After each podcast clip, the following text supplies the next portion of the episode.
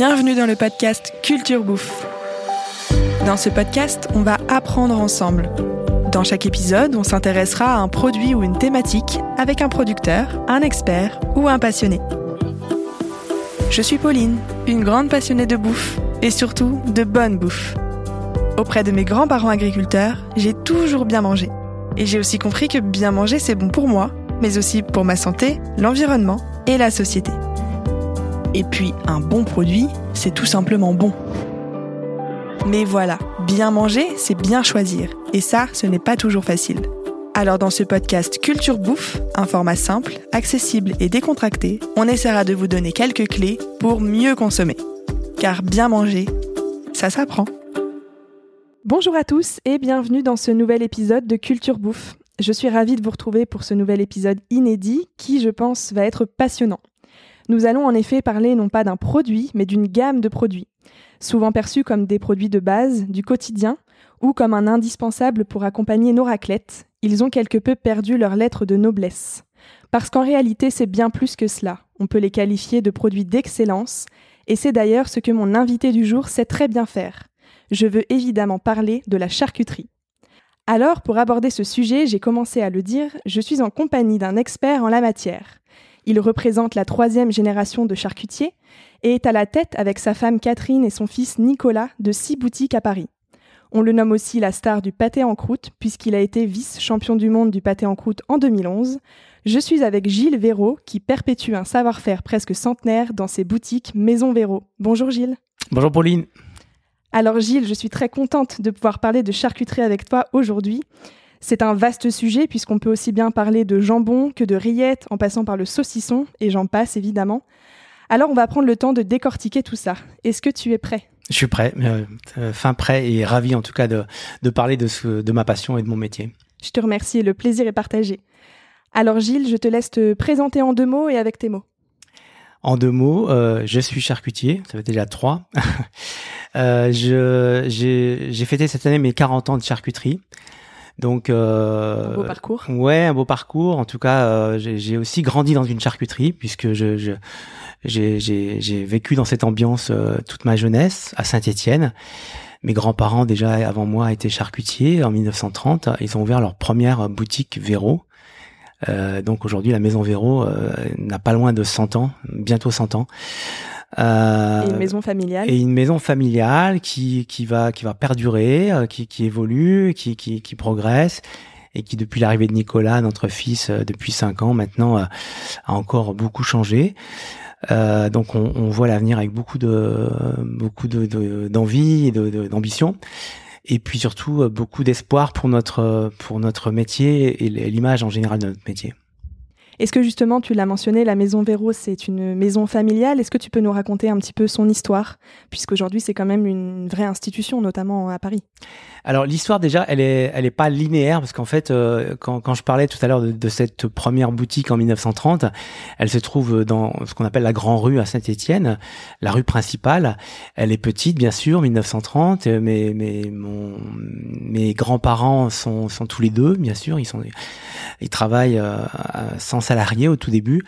Et euh, quelques années plus tard, en tout cas après la guerre, euh, la Seconde Guerre mondiale, ils achètent une boutique déjà assez importante en plein cœur de, de du centre-ville, euh, près de, à côté de l'hôtel de ville.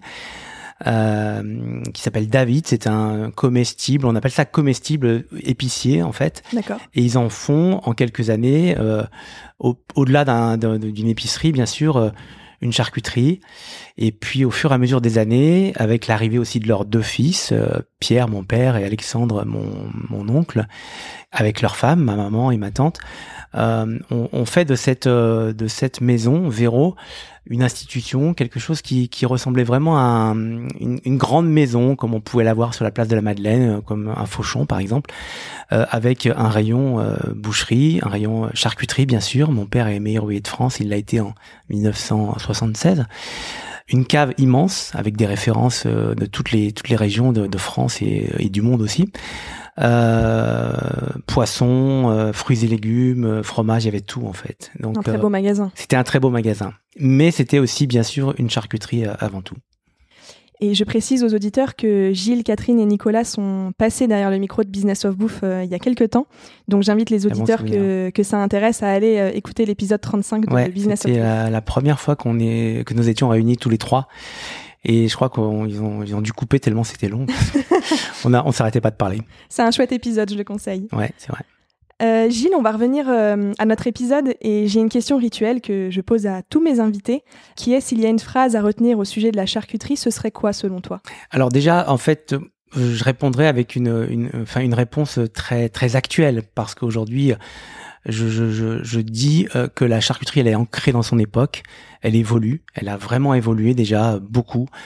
Euh, et elle suit, euh, elle suit les saisons. C'est-à-dire que nous, on n'hésite pas, bien sûr, à, à, à, faire des collections. Ça, on le fait depuis euh, depuis 20 ans maintenant, printemps, été, automne, hiver.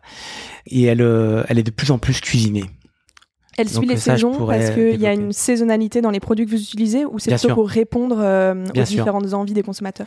Alors, la saisonnalité, bien sûr, elle est faite par les légumes. D'ailleurs, euh, le livre qu'on vient d'écrire avec Nicolas, euh, terrine, feuilleté, pâté, pâté croûté avec des légumes dedans. Le, les derniers mots avec des légumes a vraiment son importance parce qu'en fait, on a voulu jouer sur, euh, bien sûr. Les, les, recettes à la tomate bien sûr pour l'été, les recettes au, au, au potiron pour l'hiver, les champignons pendant l'automne. Euh, donc, euh, et à partir de, de, de cette euh, de cette saisonnalité, on a fait évoluer nos recettes.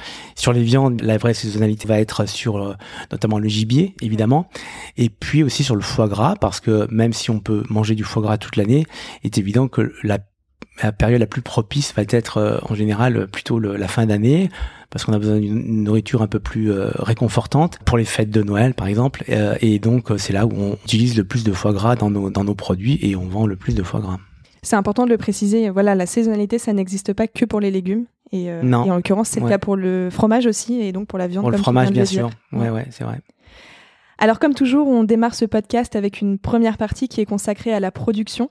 Euh, mais avant toute chose, Gilles, est-ce que tu peux nous donner une définition de ce qu'est la charcuterie? Parce que c'est pas si facile que ça. Alors c'est pas facile parce que c'est vrai qu'on peut souvent confondre euh, et mélanger un petit peu. Alors la charcuterie, pour moi, c'est d'abord c'est l'ensemble des produits transformés à partir d'une viande qui est très souvent le cochon. Donc c'est plus connu avec le cochon bien sûr, mais on peut faire une charcuterie bien sûr avec du bœuf, avec de la volaille, avec euh, du veau.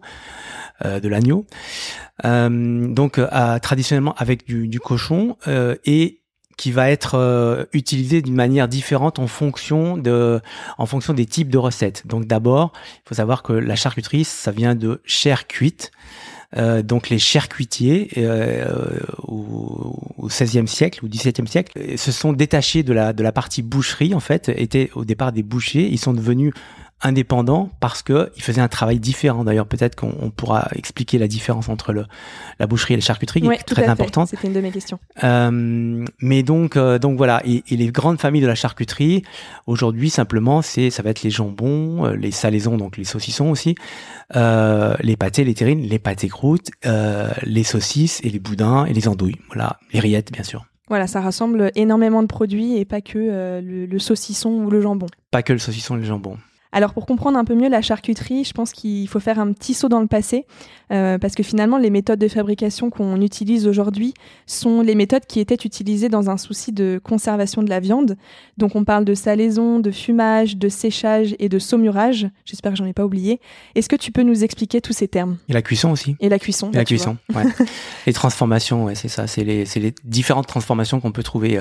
Alors par exemple, euh, pour commencer par la salaison. Alors le salaison, ce sont des produits euh, transformés comme le saucisson par exemple, ou euh, utilisés en pièces entières comme le jambon, qui sont les plus les, les plus connus, qui vont être salés par euh, avec un sel sec, donc euh, l'opposition à un, saumurage bien sûr.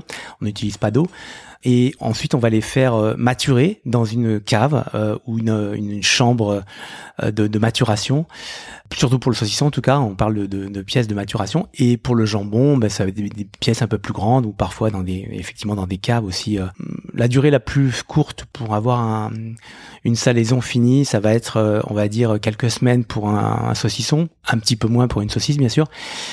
Euh, quelques mois pour un jambon, plutôt euh, plus euh, que presque un an, parce que en deçà c'est un peu moins qualitatif, et jusqu'à trois ans pour certains grands crus de, de, de, de jambon, les, les meilleurs jambons, 36 mois. D'accord. Ce sont les fameuses pièces où en fait on, on, on, pend les saucisses et les jambons, c'est ça? Euh, Alors oui, en fait c'est des choses différentes, mais mais euh, déjà on, on, sèche pas forcément les jambons avec les saucissons. Il y a ce sont des pièces à utilisation différente. Euh, et ce sont des atmosphères différentes aussi, parce que l'hygrométrie, la température sont les choses les plus importantes à maîtriser dans, dans le cas de, de la salaison. D'accord. Et justement, tu as comparé salaison avec saumurage. Donc, qu'est-ce que c'est le saumurage? Alors, le saumurage, ça va être l'action qui consiste à injecter ou à immerger un produit, euh, une, plutôt une matière première de cochon souvent, dans une eau salée. Donc, la saumure est une eau salée par exemple, le jambon blanc, le jambon de Paris, comme on le, connaît bien nous et euh, comme on, le fait, euh, on, le fait beaucoup à la Maison Véro, c'est un, une pièce, donc la, cuisse du jambon qui est injectée d'une saumure, donc de l'eau et du sel, avec une décoction de légumes. Euh, alors que sur un produit, par exemple comme le fromage de tête, on va mettre en immersion dans de l'eau salée la tête de cochon pour ensuite la cuire euh, pour qu'elle soit euh, pour qu'elle soit euh, assaisonnée à l'intérieur, pour que le sel puisse pénétrer l'intérieur. Donc il y a un minimum de de deux jours en fonction des, de la taille des pièces, deux ou trois jours pour saler par immersion. Alors que le salage par injection est instantané, il faut juste une nuit de, de repos. Ok. Et alors le fumage? Le fumage, alors ça c'est une technique qui est très employée dans l'est de la France et puis dans, dans, aussi dans les pays limitrophes de la France comme l'Allemagne bien sûr. Euh, alors dans l'est, on, on, va beaucoup l'utiliser. Euh, alors pour les produits, euh, les, les, morceaux de viande. Euh, utilisés tels quels, ça peut être des jambons bien sûr fumés, ça peut être des euh, euh, de la palette, des, de la poitrine bien sûr, du bacon. Donc c'est le principe de après séchage, donc après avoir fait sécher euh, le produit et après l'avoir salé aussi également, il a été salé avant, euh, de le laisser quelques heures ou quelques jours en fonction des pièces dans un, un, meuble fermé ou dans lequel va se, euh, se, consumer une, une sure de bois de hêtre ou voilà ou, ou, autre parce que parfois il y a, il y a des spécificités pour mmh, chaque chaque région et chaque recette et chaque artisan euh, donc pour donner ce goût fumé qui va, qui ne va pas cuire le produit, mais qui va vraiment transformer le euh, l'enveloppe et le goût de, de, de ce produit. D'accord. Et tu l'as mentionné là quand tu expliquais justement le, fumage. Avant de, passer à cette étape, il y a le séchage et donc le séchage, c'est simplement euh, euh, bah, voilà faire sécher dans un endroit frais et sec la viande, c'est ça? Alors exactement, c'est quelque chose qui est assez, qui est, il y a une petite différence entre la salaison et le séchage. Euh, alors pour pour vite comprendre en fait, euh, je, vais je vais te citer deux deux produits. C'est la bressaola par exemple et euh, la viande des grisons que tout le monde connaît bien mmh. pour la raclette notamment. En fait, ce sont deux produits qui ne sont pas euh, séchés dans une atmosphère, euh, je dirais, de, de, de euh, avec, enfin, avec une hygrométrie aussi aussi haute. Donc en fait, la pièce est beaucoup plus dans une atmosphère beaucoup plus neutre qu'un saucisson ou qu'un jambon. Donc le principe est un peu le même, mais par contre l'atmosphère va être complètement différente. Donc en fait, on n'aura pas de moisissure naturelle sur la bressaola, sur le sur la viande des grisons. D'accord. Et quand j'ai mentionné tous ces termes tout à l'heure, tu as ajouté la cuisson. Donc la cuisson, c'est quoi? Euh, bah Déjà, toute la, la cuisson euh, de, de, de, ces charcuteries qui sont les terrines, euh, les pâtés bien sûr, les pâtés croûtes. C'est une, une façon de, de transformer et de, et de finir en fait une, une, une charcuterie. oui, c'est même, euh, je dirais, oui, et en plus c'est vraiment la, bah, c'est pratiquement la plus connue, la plus répandue. La cuisson, c'est euh, c'est euh, c'est ce qui permet de manger de manger des terrines, des pâtés sans ça, on peut pas les manger crus. Effectivement. Maintenant que tu le dis, euh, il, manquait une grosse partie des produits de charcuterie dans, dans, dans ma liste. Alors on l'a dit, la charcuterie est essentiellement fabriquée avec de la viande de porc. Donc on va revenir à cette matière première essentielle. Et en amont de la production de charcuterie, euh, il y a évidemment l'élevage de cochons. Est-ce qu'il y a une race de cochons qui est dédiée à la fabrication de la charcuterie? Alors, je dirais qu'il y a plusieurs races euh, de cochons. D'abord, ça tombe bien parce que c'est le cas en France, en tout cas. Et, et en fait, euh, effectivement, il y a, il y, a, il y, a, des races qui sont dédiés pour des types de charcuterie. Par exemple, le, cochon euh, rose, comme on le connaît dans le nord de la France, ou le porc blanc, enfin voilà, le cochon rose, le plus commun. qui est le plus commun. Euh, donc on va retrouver différentes races qui viennent du, du nord de l'Europe. Donc on, les appelle les large white, les landras, les piétrins aussi.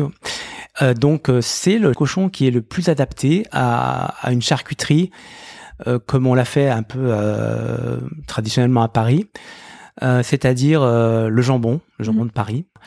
c'est vraiment la race qui est, qui est la plus la plus adaptée parce qu'en fait le, les jambons sont, sont assez gros sur ces sur ces, cette race là. D'accord. par exemple sur le port noir du Bigorre, on est dans le sud là, de la France, maintenant dans les Pyrénées, on va avoir un jambon qui est plus petit proportionnellement, le, le, cochon est plus musclé, il fait aussi plus de gras mais euh, c'est très différent. Donc là, euh, ils font un très bon euh, jambon sec, par exemple. Donc la différence entre jambon sec et jambon cuit, elle est énorme. Et donc c'est pour ça que ce, ce, ce, type de cochon est, est très important. Euh, on va faire aussi une très bonne salaison, le, le saucisson avec un, un porc noir de Bigorre. C'est le cas aussi, par exemple, pour le, le cul noir du Limousin. Euh, après, il y a d'autres races, bien sûr, un petit peu moins connues, mais voilà, dans le nord, le port de Bayeux, bien sûr le port d'Auvergne aussi, qui est, qui est, qui est assez réputé dans la région Rhône-Alpes. Et puis tout en dessous, euh, en dessous de, du, du, continent, ce fameux port euh, corse, qui est mhm. le Noustral, qui est, qui est assez, assez exceptionnel et rustique, et qui va vraiment être euh, très intéressant pour une charcuterie séchée. Est-ce que tu as une idée du, nombre de races à peu près? Là, on en a cité euh, une dizaine, c'est à peu près ça? Une dizaine, Alors, quinzaine? euh, J'en connais une dizaine, euh, une quinzaine. Il y a le Mangaliza aussi, qui est une race assez confidentielle. je, je, pourrais en retrouver une dizaine, hmm. voilà. Mais, mais il y en a pas mal en tout cas. Mais il y en a pas mal et beaucoup ont disparu en tout cas. Et, mais après, en trouver plus que 15 ou 20, je suis pas sûr. Okay, qu'on ait ça en tout cas. Après, si, dans les autres pays aussi, par contre. Je, je ferai un culture bouffe sur les cochons et j'irai voir un professionnel des cochons. Ouais, Euh, en quoi les conditions d'élevage et d'abattage, évidemment, mais aussi de nourriture donnée aux animaux, euh, sont importantes pour la production de la charcuterie? Comment ça influence euh, la charcuterie? Alors, les conditions d'élevage, les conditions d'abattage, de transport aussi, sont vraiment capitales. Aujourd'hui, on, enfin nous on le sait depuis depuis toujours en fait. Hein, à la maison Véro, moi j'ai rencontré un éleveur dans le Perche il y a plus de 20 ans maintenant. On lui est fidèle depuis depuis ce, cette période et par exemple, quand il change de, d'abattoir, parce que soit l'abattoir a fermé, soit il a fait, c'est arrivé déjà deux fois mhm. euh, depuis qu'on travaille avec lui. Ben, on va le voir. On, y va avec lui parce que on, sait que c'est important. Il sait pour nous que c'est important parce que évidemment le transport euh, déjà euh, il faut aussi que le, transport soit fait dans de bonnes conditions.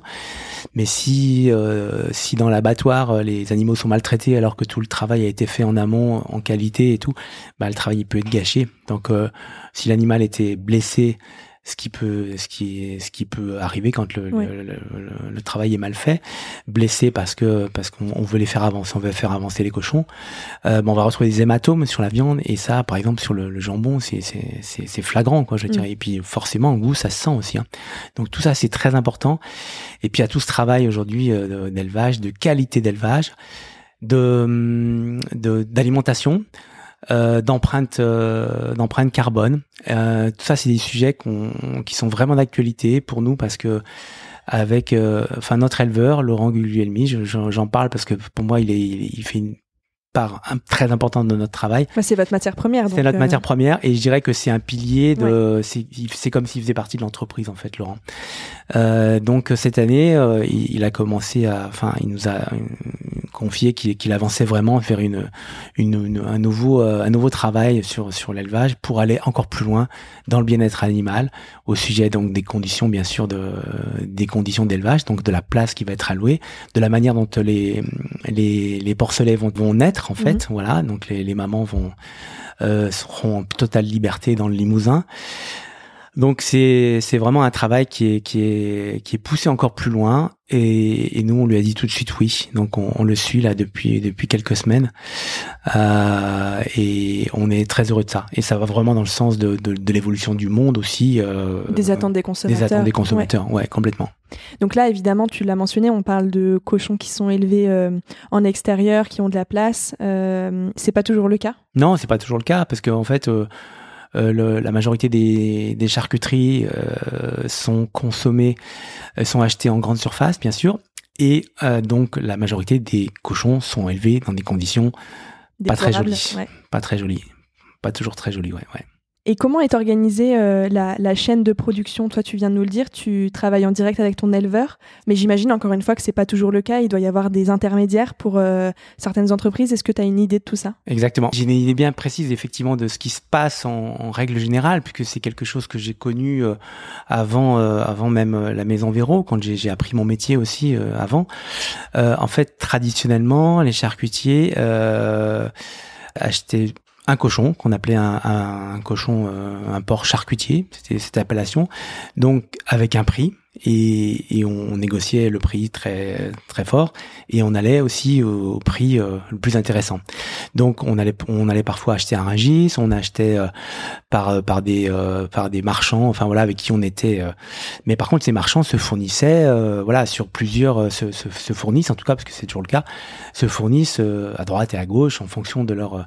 mais là on n'a pas du tout de visibilité sur la provenance en tout cas c'est quelque chose qui n'était pas courant du tout. Aujourd'hui, heureusement, on n'est pas les seuls. Et des confrères qui travaillent, ils sont très très liés avec leurs éleveurs, et, tant mieux. Mais c'est quelque chose qui n'était pas du tout d'actualité il, y a, il, y a 25 ans en tout cas. Hein, et, qui existe encore beaucoup aujourd'hui. Et qui euh. existe encore beaucoup aujourd'hui, oui. Ouais. J'ai lu d'ailleurs en préparant ce podcast que la filière porcine française est fragile en ce moment, avec une baisse de la production et de la rentabilité. Est-ce que tu saurais nous expliquer un peu euh, tout ça?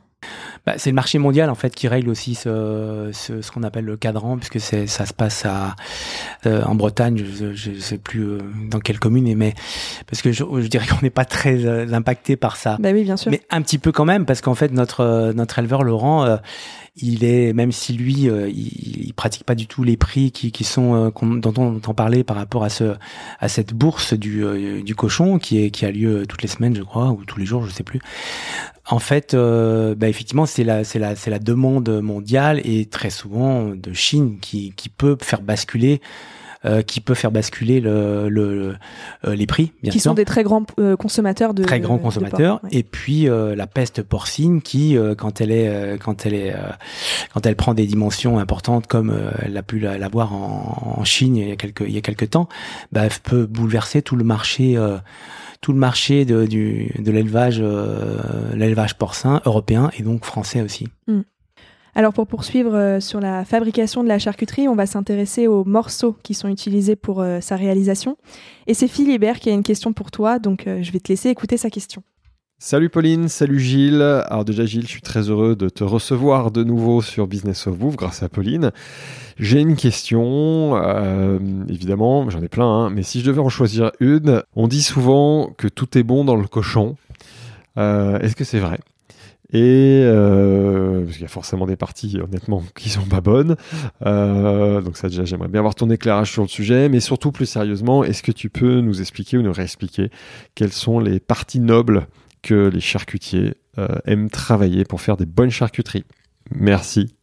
Alors finalement, il y a deux questions en une.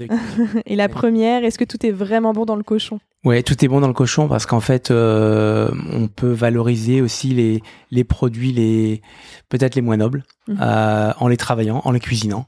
Et aujourd'hui, par exemple, le pied de cochon peut devenir euh, une préparation très très élaborée quand il est cuit, euh, désossé, euh, mélangé avec euh, des champignons, avec ce qu'on appelle le pied farci. Enfin voilà, ça peut être un produit exceptionnel qu'on peut même servir dans un grand restaurant étoilé ou d'ailleurs. Enfin voilà, on peut en faire un produit exceptionnel.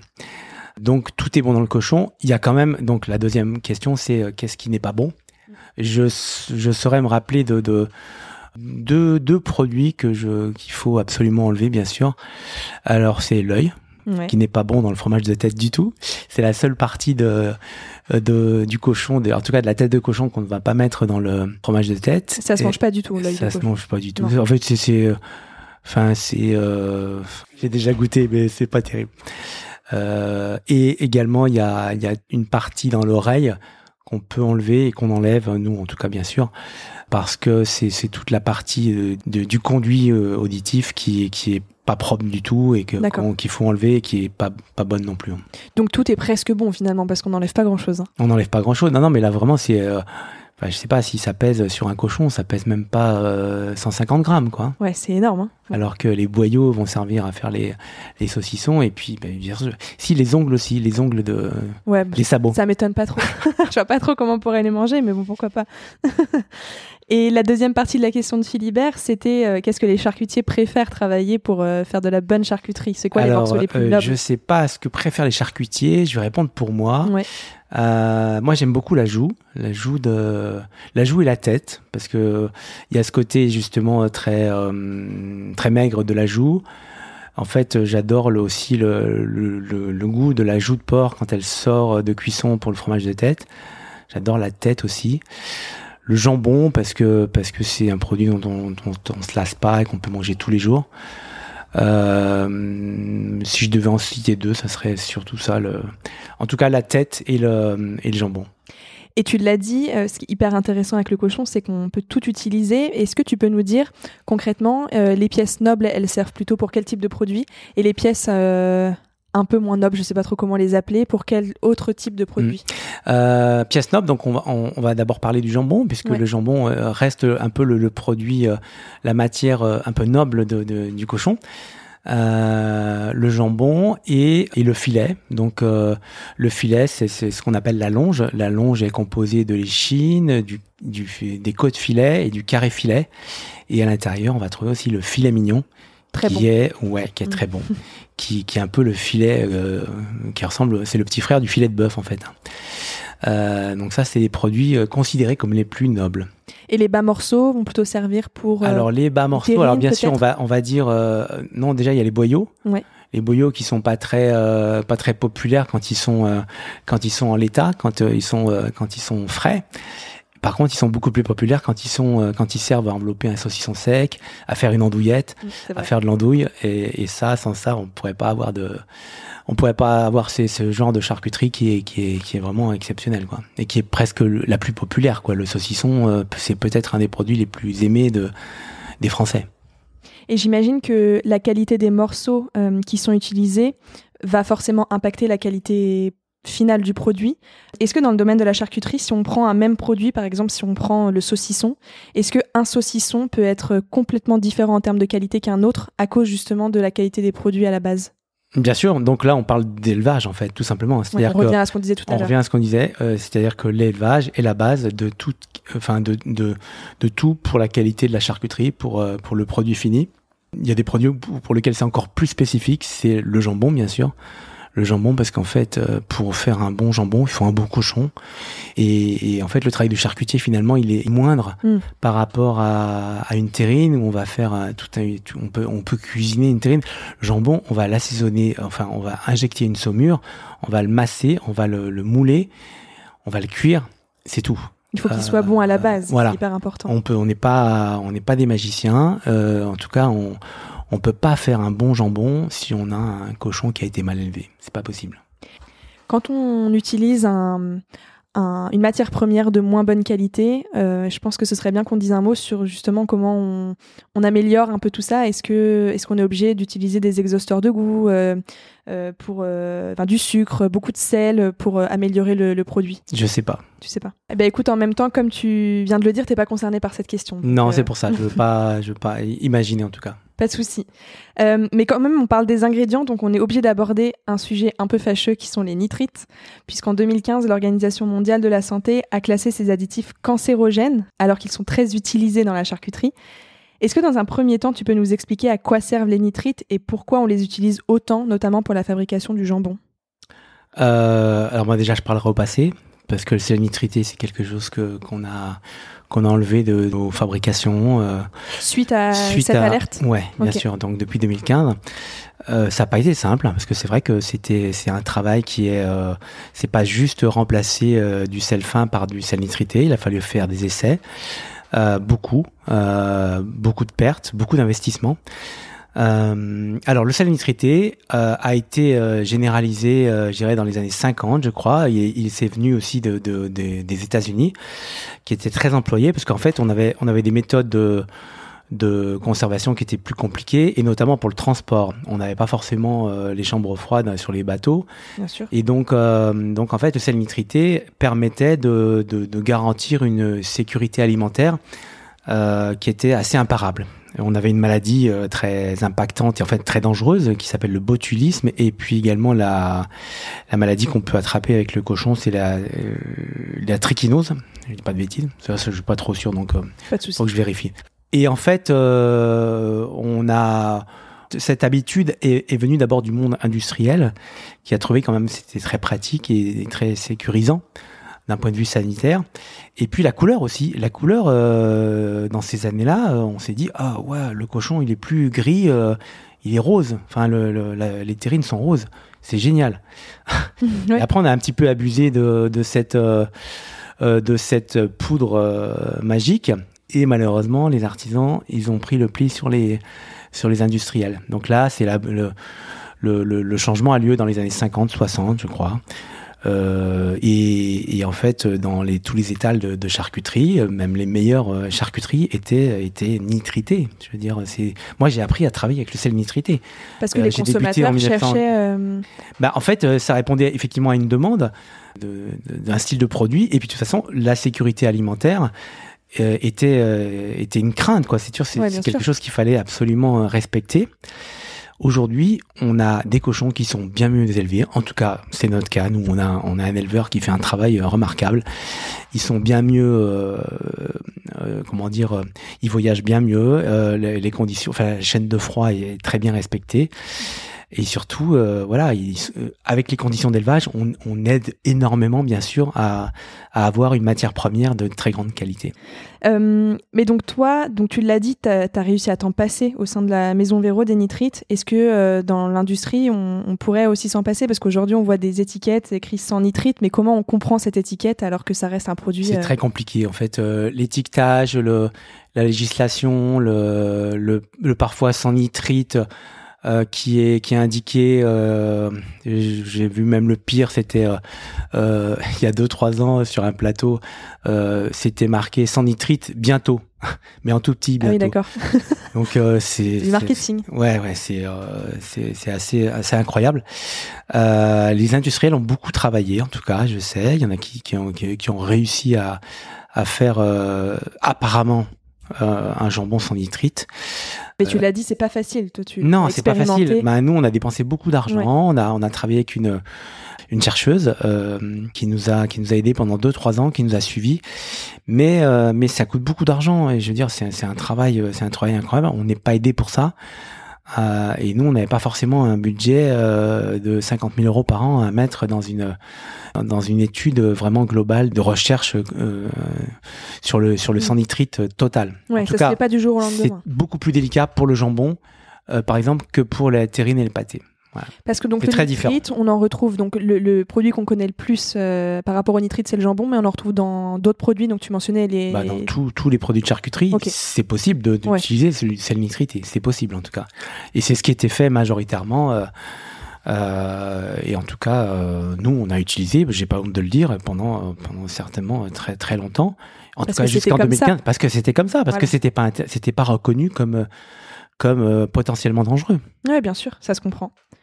Donc avant cette petite parenthèse sur les nitrites, on, parlait des ingrédients, on a parlé de tout ce dont on avait besoin pour faire de la charcuterie.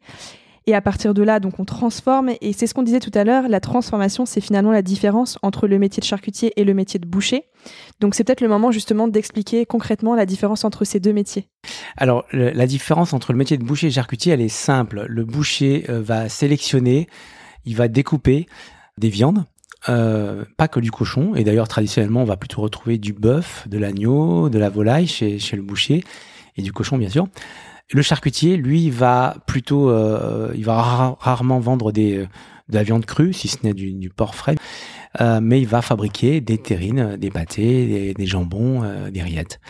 La petite nuance va se trouver dans certaines régions comme le nord de la France, le l'est beaucoup, où le boucher est également charcutier. J'allais te le demander Ouais. justement.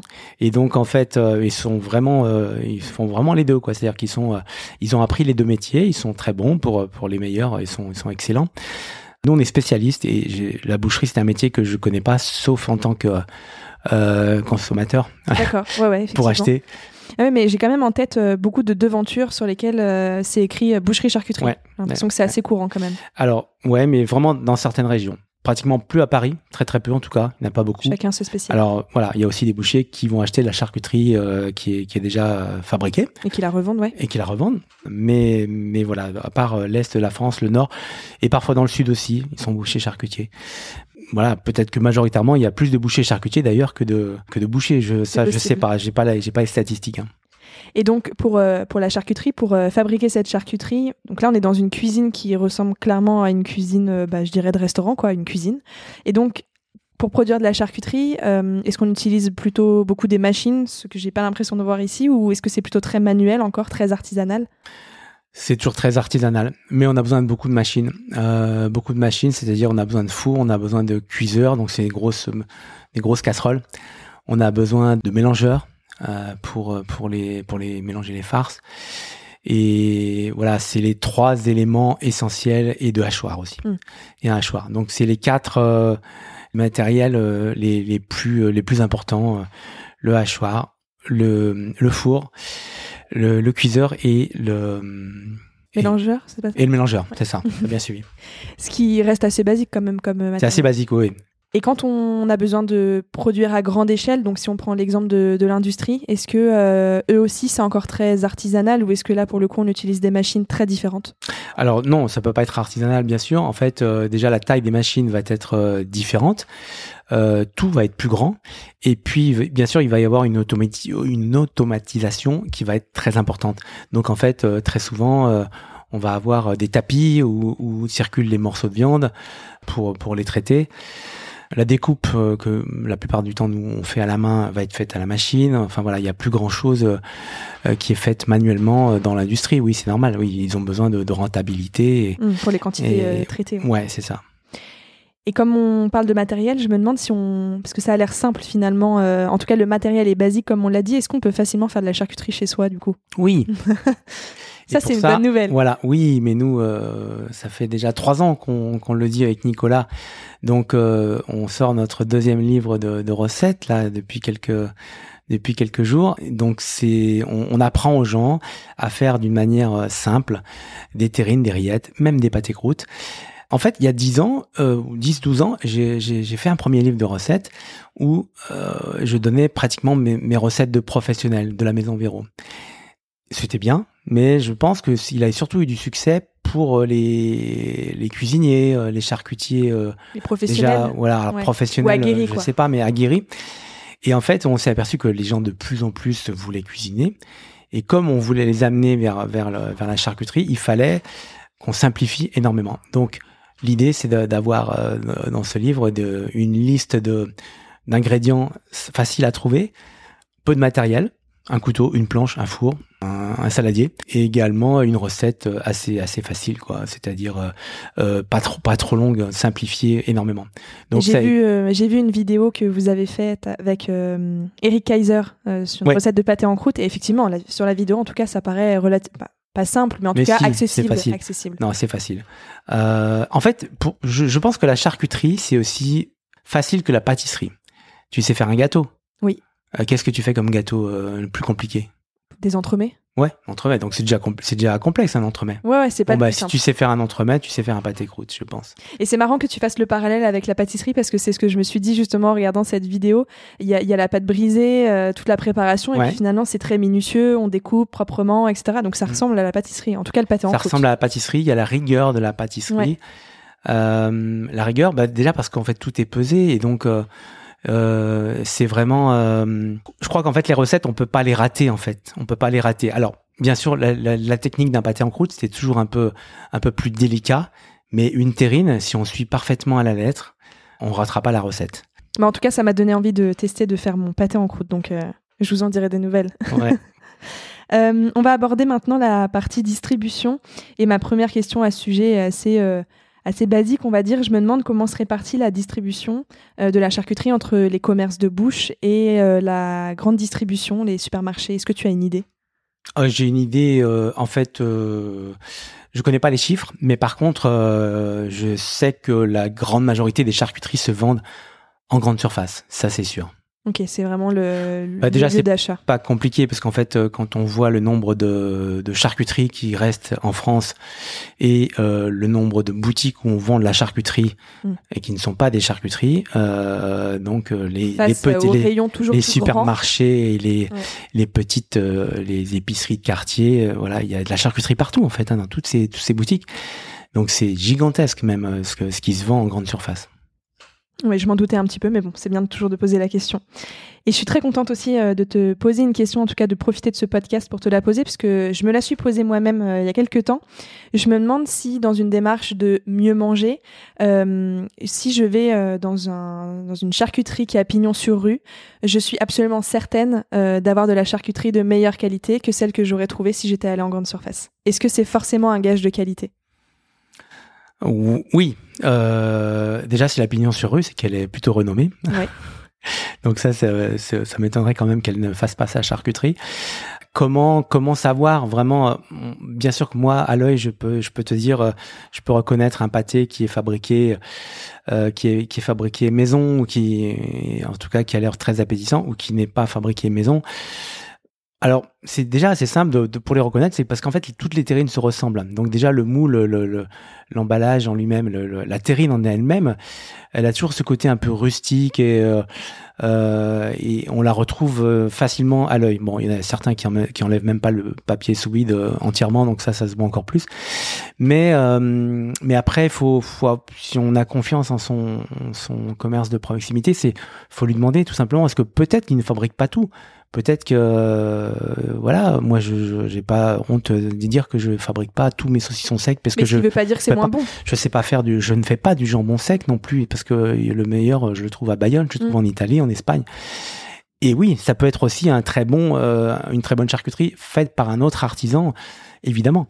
Mais effectivement euh, il faut demander et puis euh, puis après c'est son palais qui va décider quoi. Si si vous êtes content, si vous trouvez que c'est c'est excellent, bah c'est que c'est un produit qui vous convient.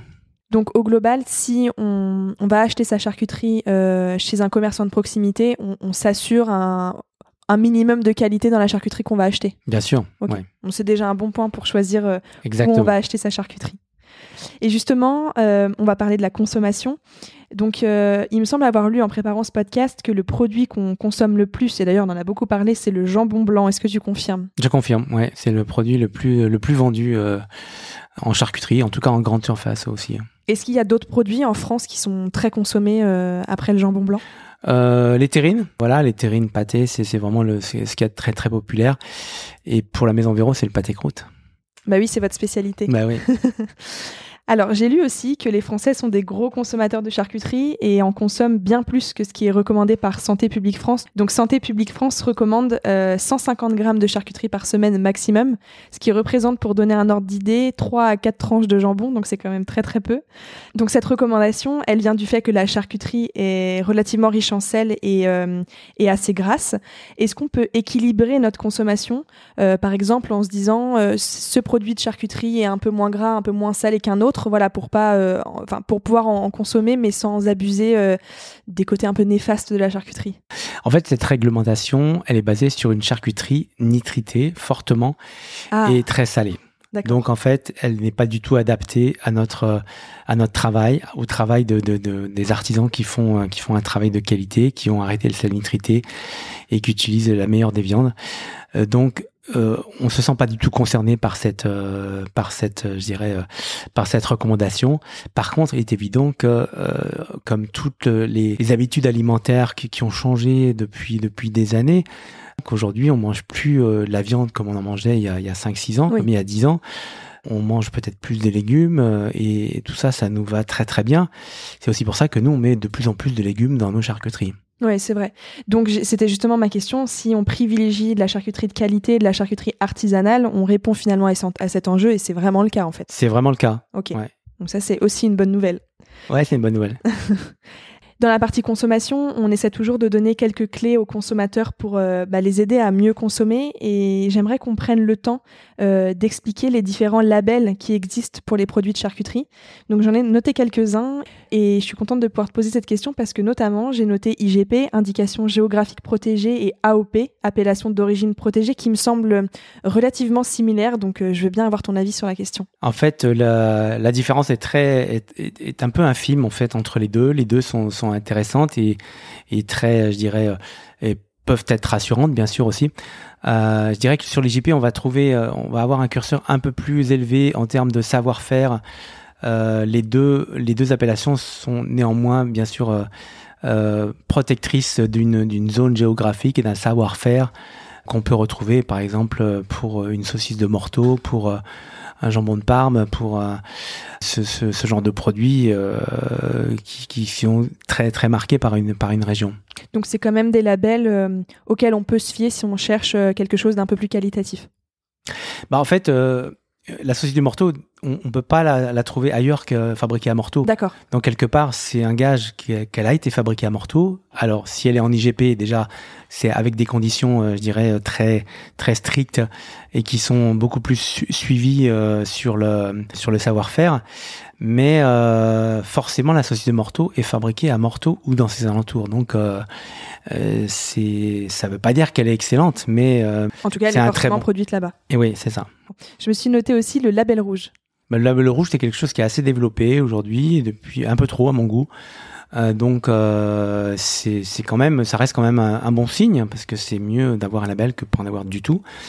Euh, mais peut-être que c'est quelque chose qui est un petit peu trop, euh, un petit peu trop développé. Donc forcément, quand il y a, il y a un effet de masse, euh, on, on, on oublie un petit peu la qualité au passage.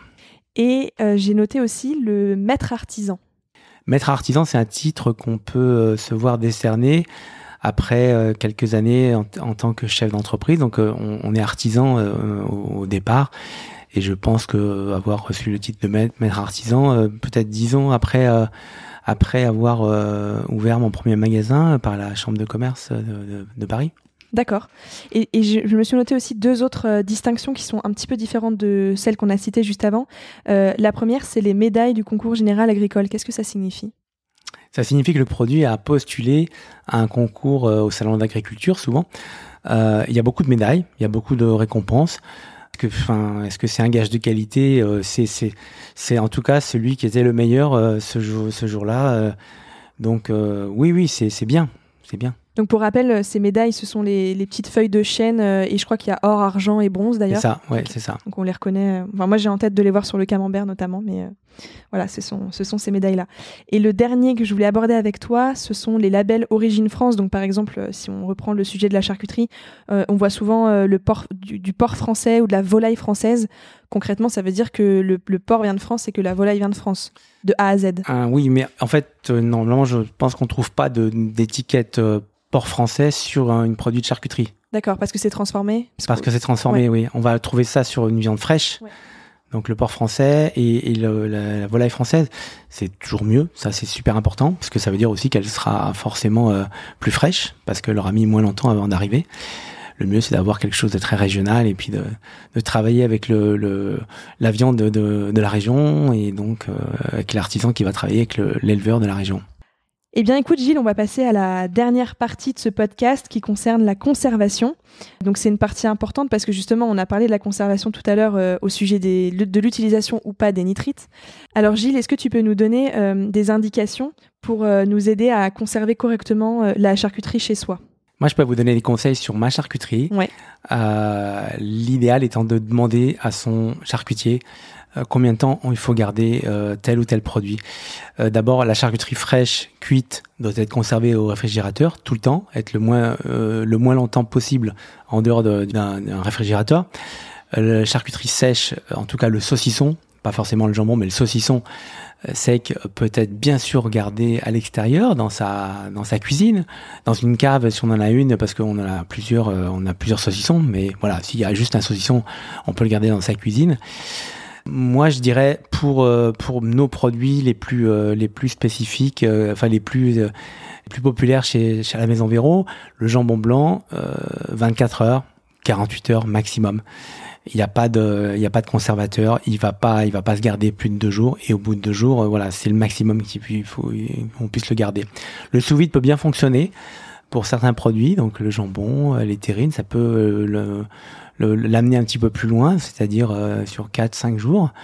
Euh, sur les terrines parfois un peu plus, quoi, euh, entre 7 et 10 jours.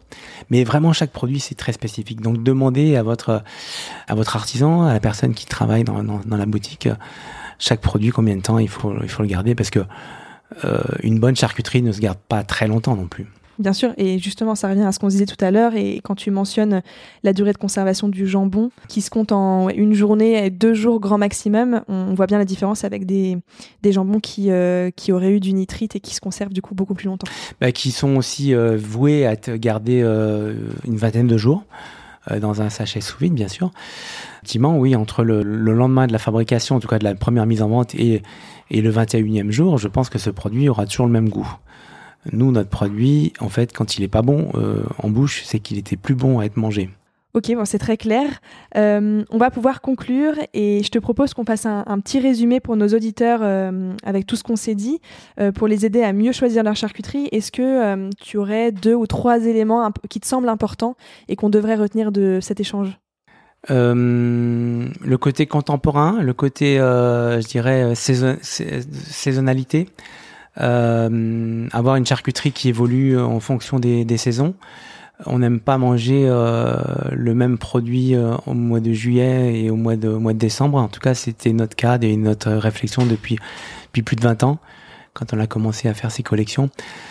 Euh, la fraîcheur, l'ultra fraîcheur. Il faut considérer que la charcuterie, c'est un produit fragile qui, qui a vocation à être mangé presque le jour même en tout cas.